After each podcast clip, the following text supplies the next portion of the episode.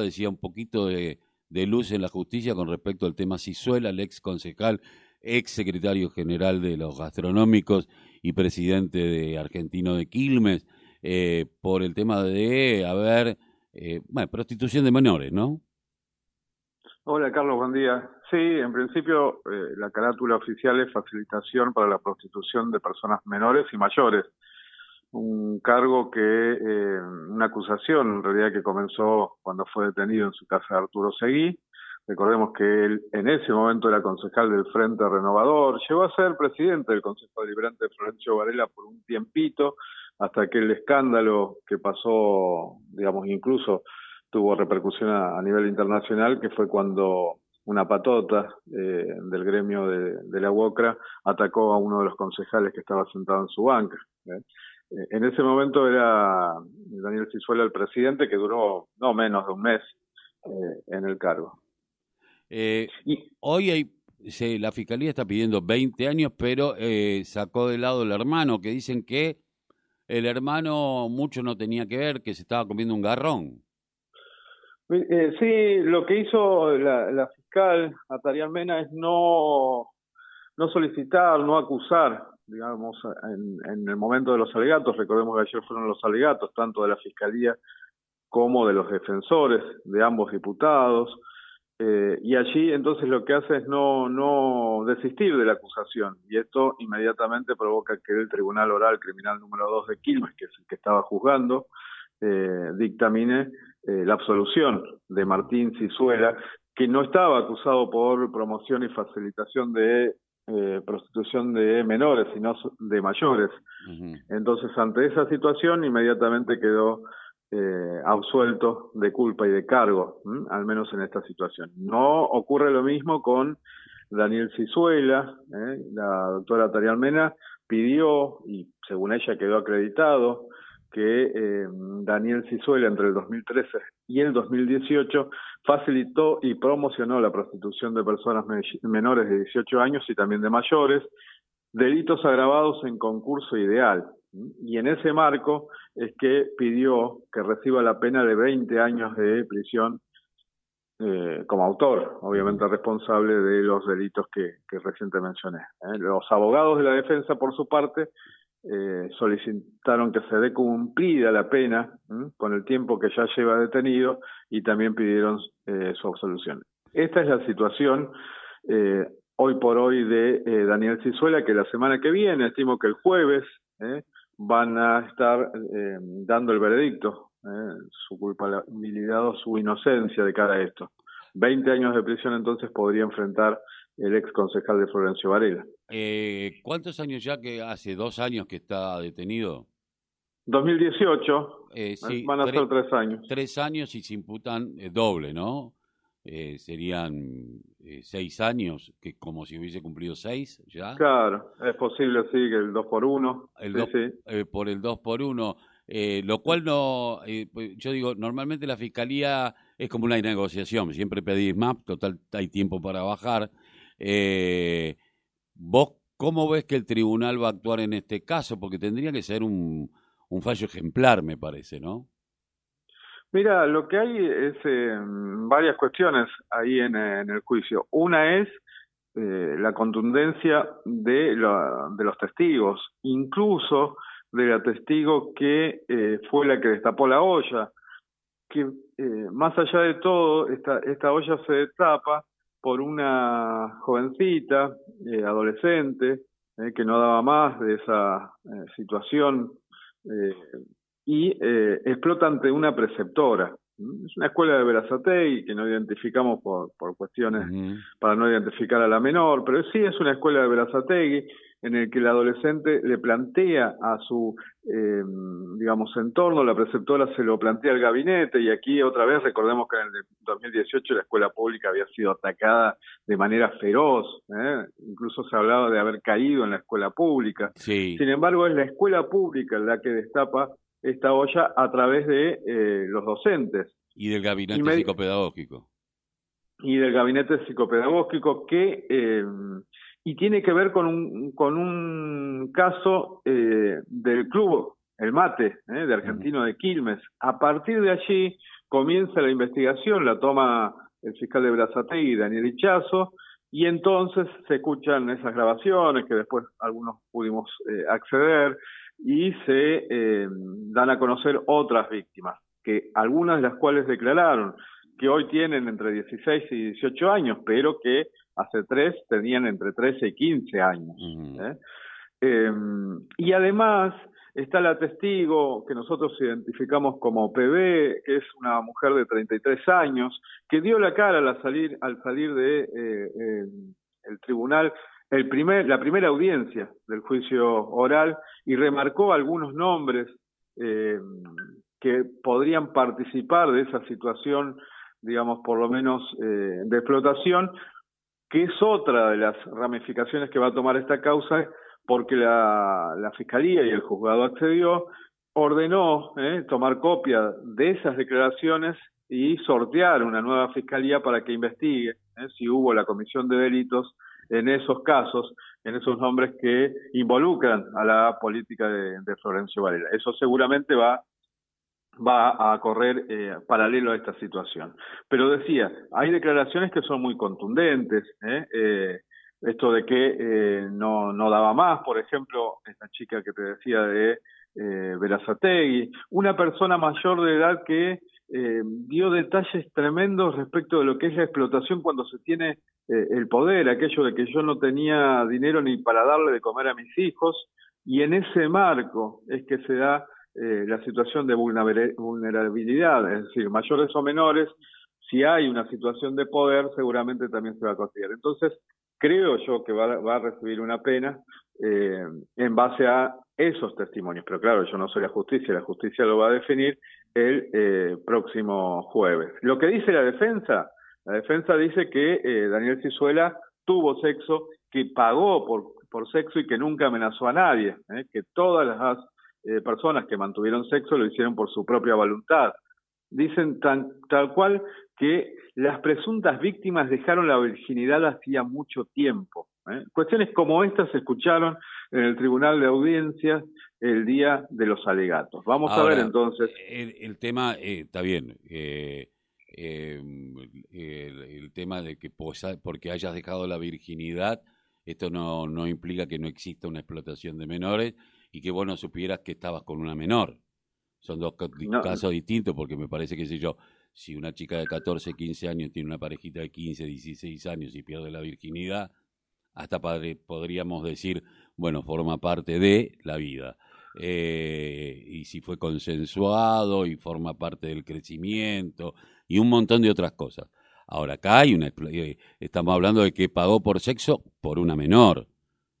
Eso... No, no, yo te estoy contando lo que dice la defensa. No, no, ahora la defensa tiene una característica de un, de un concepto patriarcal y machista bastante importante. Lo que me pregunto yo eh, y me queda es cómo tanto tiempo esto involucra al poder político. Yo el otro día lo, lo hablaba con un abogado, me decía, involucra el poder político, pero además de eh, involucrar al poder político, eh, lo, es transversal, porque no es solo un solo partido, o la oposición, o el, partido del cual pertenecía Daniel Sinuela, sino que hay involucrados en todos los ámbitos y habría hasta mujeres involucradas que fueron funcionarias, según lo que eh, tengo entendido. ¿Esto es así? Es lo que nombró la, la, primer testigo, esta persona de 33 años que remarcó que hay personas involucradas del poder político de Florencio Varela. Eh, digamos, esa, esa audiencia fue a puertas cerradas. Eh, las demás audiencias no, pero esa específicamente fue a, puertas cerradas y todo esto se, em, digamos, trascendió a través de las declaraciones de la propia testigo que dio y mencionó eso a la salida, en, la puerta de, eh, del tribunal, y eh, de las personas que acompañan a la propia víctima en este caso, ¿no? Que estuvo sentado. Eso, eso se va a dilucidar en, el, eh, en esta nueva causa que se ordena abrir, en la que se ordena sacar parte del expediente, sortearlo en una fiscalía porque son realmente hechos muy graves. Es decir, eso se va a investigar. Ah, Pero eh, es cierto que trasciende a las cuestiones eh, políticas, puesto que recordemos que formaba parte del Frente Renovador, pero además eh, del gremio de los gastronómicos, ¿eh? que era muy cercano a los camaños. Pero ojo, porque también formaba parte del entramado que tiene que ver con el fútbol. Y eso es lo que hasta ahora nunca se dijo. El caso que destapa la olla tiene que ver con lo que ocurría aparentemente, según las declaraciones y los testimonios allí, en el Club Argentino de Quilmes.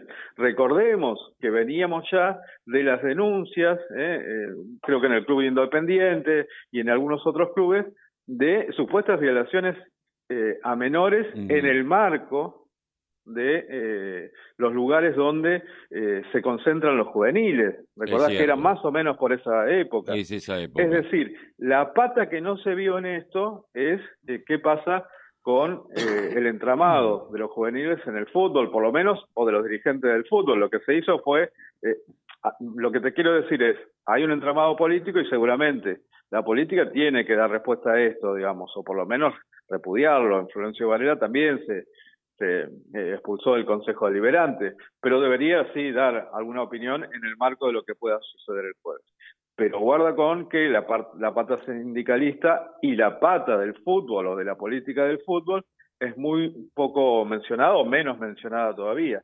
Y el contexto en el que se da, insisto, era en, el, en las denuncias por supuestos abusos en, eh, en el ámbito de los juveniles del fútbol, ¿no? Eh, ya que estamos hablando de política, ¿cómo estás viendo el domingo en la región? Eh, sabemos que la tercera sección electoral tiene e, es un bastión casi del oficialismo, pero ¿cómo, cómo, cómo estás viendo, eh, cómo viste eh, e, esta primera, porque me parece que es un termómetro para lo que puede pasar en noviembre, o por lo menos va a ser una foto, eh, con respecto a la, a la sociedad, cómo ves que, que se está moviendo, porque vos sabés que el conurbano sur es muy particular. no es lo mismo que el conurbano norte ni el conurbano este. Pero ¿cómo, cómo, cómo lo viste? ¿Cómo, ¿Cómo lo palpás? Vos sabés que lo, lo primero que me llama la atención es que no hay encuestas, ¿viste? no, el otro día me llegó alguna, pero... pero claro, porque le han venido errando tanto a las encuestas que por ahí la misma paso es la gran encuesta para lo que viene después en noviembre, ¿no? Mm. Lo que creo que, que ha sido una campaña extremadamente extraña, obviamente una pandemia de por medio, eso limitó, que eso en Florencio Varela, eh, la mayoría de las campañas ha sido por las redes sociales eh, y en unas especies de reuniones casa por casa, sobre todo el oficialismo que profundizó esa, esa, metodología de ir casa por casa, en reuniones más chicas, diferenciándose entre los candidatos eh, de un lado y del otro, digamos, eh, qué sé yo, en Florencio Varela hay un candidato del PRO que hace campaña con un megáfono por las calles, eh, por ejemplo, en los, barrios de Florencio Varela, es decir, la otra característica sería esa situación extraña provocada seguramente por la pandemia que hace que, eh, que no haya actos multitudinarios y, y esas cuestiones, ¿no? El tercer aspecto que me parece que yo veo, al menos aquí en nuestra zona, es una cierta apatía de parte de los de, los electores, ¿no? Em, digamos, una cierta, no, una gran apatía de parte de los electores. Prácticamente en Florencio Varela hay eh, 264 precandidatos que compiten por 12 bancas. Eh, una locura. Que dejan, que son muchísimas, digamos, también son las pasos, de eso 1,5% hay que tener de piso para poder eh, competir en, en, en, noviembre. Son 22 listas las que se presentaron, eh, es decir, hay una gran variedad, un abanico muy grande, algunos con más poder, otros con menos poder, el Frente de Todos no tuvo, no tiene internas, sí lo tiene Juntos por el Cambio, que tuvo, que tiene tres eh, precandidaturas, es decir, el otro aspecto entonces sería la gran cantidad de precandidatos que están dispuestos a competir el domingo en, las urnas, más allá de, la apatía. ¿Qué puede pasar? Me parece que, eh, como vos decís, el sur del conurbano bonaerense es el bastión del peronismo. Nosotros se lo preguntamos a, a Diego Santilli cuando estuvo aquí en Florencio Varela, y el que respondió en realidad fue Horacio Rodríguez Larreta, que vino a acompañar a Santilia Varela, que también estuvo allí en, en Quilme el mismo día, y él decía, eh, bueno, es hora de cambiar porque, no sé, tal persona me dijo que a 10 cuadras de acá había eh, calles de tierra todavía, digamos, cuestiones así, ¿no? Pero incluso, eh, me parece, Cambiemos, o Juntos, en este caso, sabe que eh, en, en, la sección tercera, que es esta del sur, es prácticamente la gestión del peronismo y que es muy difícil competirle. Acá, digamos, todo indicaría que eh, va a haber una aluvión de votos para, para el oficialismo, ¿no? Y sí, igualmente sabemos que las PASO no convocan la misma cantidad de gente que las que son las generales, pero en esta partida, en otro momento, a lo mejor hasta habría, yo que estuve caminando Quilmes, que estuve caminando Avellaneda, que estuve caminando Verazategui, no vi tanta boleta en la calle. Viste que antes te llenaban de boletas, la, por lo menos la puerta de tu casa era un, un, un, muestrario de boletas que ya no, que yo no los estoy viendo. Eh, lo que sí veo son muchos partidos chiquitos de derecha, pero de ultraderecha, eh, lo cual me llama también eh, poderosamente la atención, eh, no solamente porque, bueno, decir, bueno, pero no llegan al 1,5%, pero es un fenómeno que empieza a crecer y que a mí me preocupa. No sé vos. Claro, eh, el tema de las boletas tiene que ver, eh, hay, una trastienda allí que es eh, el costo de la impresión de, las boletas. Como vos sabés, digamos, la, impresión se ha ido prácticamente por las nubes, aquellos que tenemos diario papel sabemos de los costos, digamos, como para darte una idea, en el 2015 se imprimían unos 10.000 diarios de 16 o de 24 páginas en alrededor de 7.000 pesos y hoy esa misma cantidad está en más de 100 mil pesos. Eh, es decir, es entonces el costo de las boletas que anda más o menos el millón de boletas, digamos, como para duplicar un padrón de un municipio de Florencio Varela que, que tiene 300 mil electores, eh, para poder repartirlas, eh, anda más o menos entre 3 y 4 pesos cada una, es decir, que estamos hablando de entre 3 o 4 millones de pesos. Una inversión que en, evidentemente, en las, entonces, digo, entonces, ¿qué es lo que pasa? Se, se utilizan solamente las oficiales, es decir, aquellas que eh, se imprimen de manera oficial, que son las que se reciben a través de los votos que tuviste en la elección anterior. Claro. Eh... Eh, es muy difícil que un partido muy chiquito acceda a una enorme cantidad de boletas, eh, como si antes, vos recordás que hace, no sé, poco menos de una década, no había fotos en, en las eh, boletas, era papel diario, era un solo color, era mucho más barato, digamos. Ahora tenés un papel mucho más, por lo menos dice la normativa, entre 57 de 60 gramos, pero puede ser 3 para abajo, 3 para arriba, normalmente usan el de 57, ya vas a cuatro colores porque tenés las fotos. Sí. Ese es uno de los puntos de, eh, de que no haya tantas boletas y vos viste que tampoco hay una gran campaña de afiches, solamente están los afiches estos enormes que se hacen en la ciudad autónoma de Buenos Aires y que eh, eh, lo hace una conocida imprenta ligada a cierto sector. Y otro, otro de las características, eh, Carlos, me parece que eh, tampoco ha habido una campaña muy fuerte en los medios de comunicación locales. Han centrado en la campaña gratuita del, digamos, eh, de los medios porteños y han dejado de lado por ahí y en las redes sociales y han dejado de lado a los medios como los nuestros, al menos en esta campaña, eh, y sobre todo eh, algunos sectores que tienen más que ver con el oficialismo, que seguramente al no tener interna van a profundizar, y eso esperamos, en, el, eh, en las elecciones de noviembre. Estaría bueno, me parece que siempre hablamos, Carlos, de, nosotros conformar alguna especie de agrupamiento que nos dé un poco más de fuerza a los medios locales que eh, garantizamos, como siempre decimos, la democratización de la palabra, contando cosas que no ocurren. En otro lado, nadie cuenta quiénes son los 22 candidatos en Florencio Varela o los candidatos de Quilmes, más que los diarios locales. Estaría bueno que esas eh, sesiones gratuitas que paga el Estado Nacional a los medios porteños también en algún momento se puedan ceder a radios eh, como la tuya o en las que estamos saliendo ahora, en radios universitarias, ¿eh? sino, sino en, medios de comunicación locales que garanticen la posibilidad de ver también a los candidatos, o en este caso precandidatos a concejales en, en, cada uno de nuestros distritos. Sí, evidentemente la necesidad de la, de la democratización de la pauta es una de las peleas que se debe dar, que a lo mejor en algún momento intentó ser la nueva ley de medios que, y que también sabemos que se quedó a medio camino con eso, porque terminaron siendo concentradas por algunos medios y no por todos, eh, y por algunas federaciones, eh, y que el que no estaba dentro de esas eh, organizaciones no formaba parte. bueno, es una discusión, creo que es la discusión que se viene.